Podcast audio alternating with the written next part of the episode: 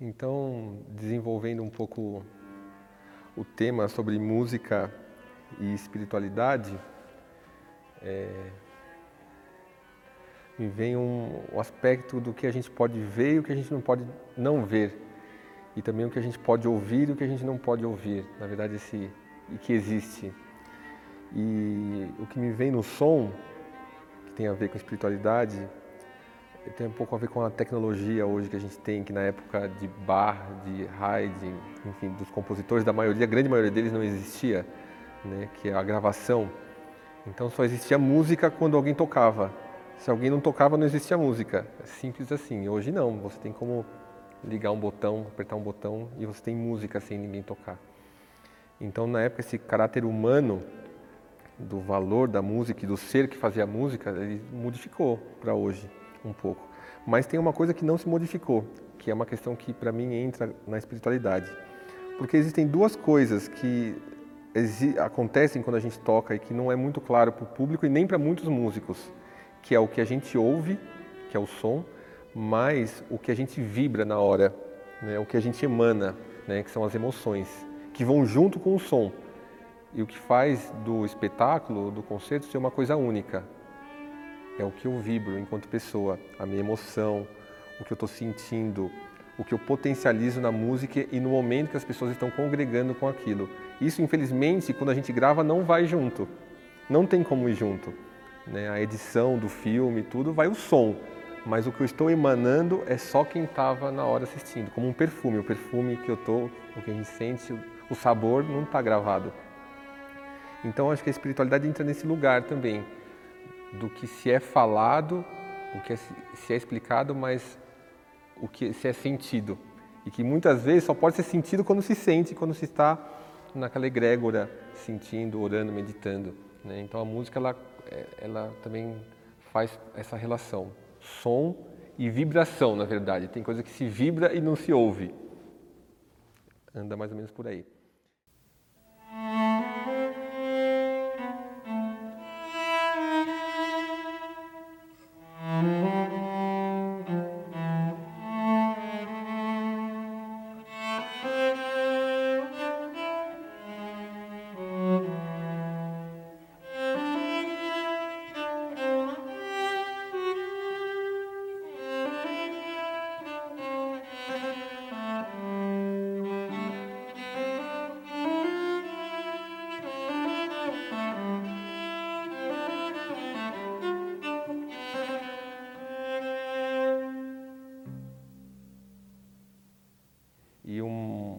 Outra questão que é bem interessante, que também muitos músicos fazem, talvez não sei se é um equívoco, é sobre silêncio e som. Né? Silêncio como algo que é oposto ao som. Mas na verdade o silêncio é o próprio som. Né? Do silêncio, a gente, do silêncio a gente, a gente extrai as notas. É do silêncio que a gente extrai as notas. E não é alguma coisa que ela é contra o som. Na verdade, é desse lugar, como um quadro em branco. Sem um quadro em branco não dá para pintar. É muito mais difícil pintar num quadro colorido. Como fazer também som num lugar muito ruidoso é mais difícil. Então, o nosso grande amigo é o silêncio. Então, também faço um paralelo, de repente, com crer ou não crer. Talvez é nesse lugar da, que muitas das pessoas se colocam de não crer em algo maior ou em algo superior. É lá é que está, é nesse silêncio, nessa, nesse espaço vazio, às vezes, que está toda a presença de tudo. Né? Então, no silêncio que a gente muitas vezes acha a música, os compositores desse silêncio achavam, extraíam as suas peças.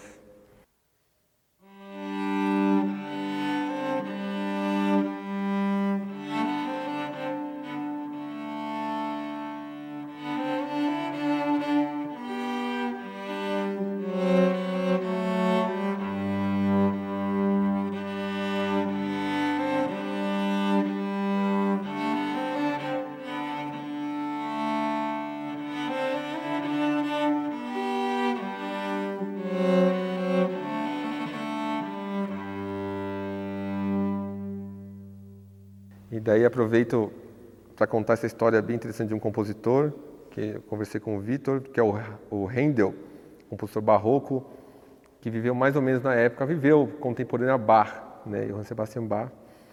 Ele foi um cara muito famoso, Handel, mas era uma pessoa de muita fé, né? E passou por maus bocados, por questões de que na época se vivia de patrocínio, enfim, dos, dos reis. E ele perdeu os patrocínios, as coisas todas, morreram as pessoas e descontinuou aquela vida que ele tinha. E de repente ele recebe um dia na casa dele um texto, uma obra para ele fazer uma cantata, que era a famosa Aleluia né, de Handel.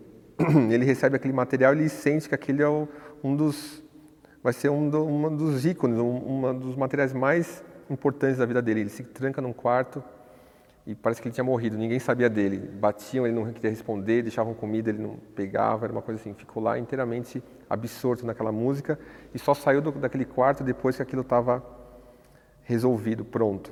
E ele falava que tinha um pacto com Deus, que ele tinha um tipo de doença, ele precisava tomar uns banhos por causa da pele, e falava que ele não ia morrer enquanto ele não, não resolvesse o que ele tinha para resolver aqui. E provavelmente era o Aleluia.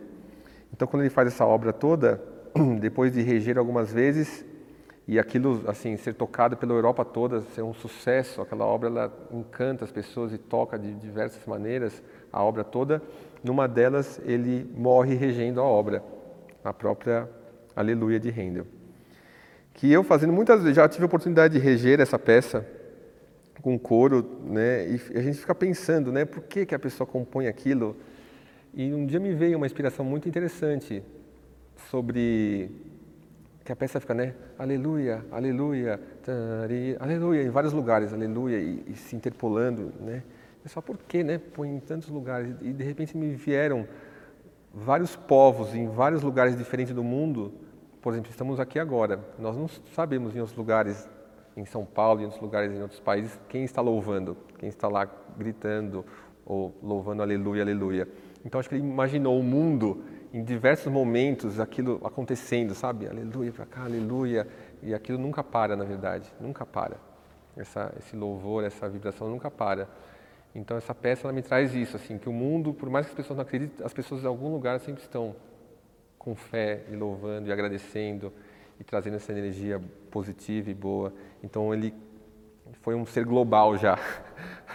Handel foi global já na época dele. Essa peça já me traz isso, muito especial.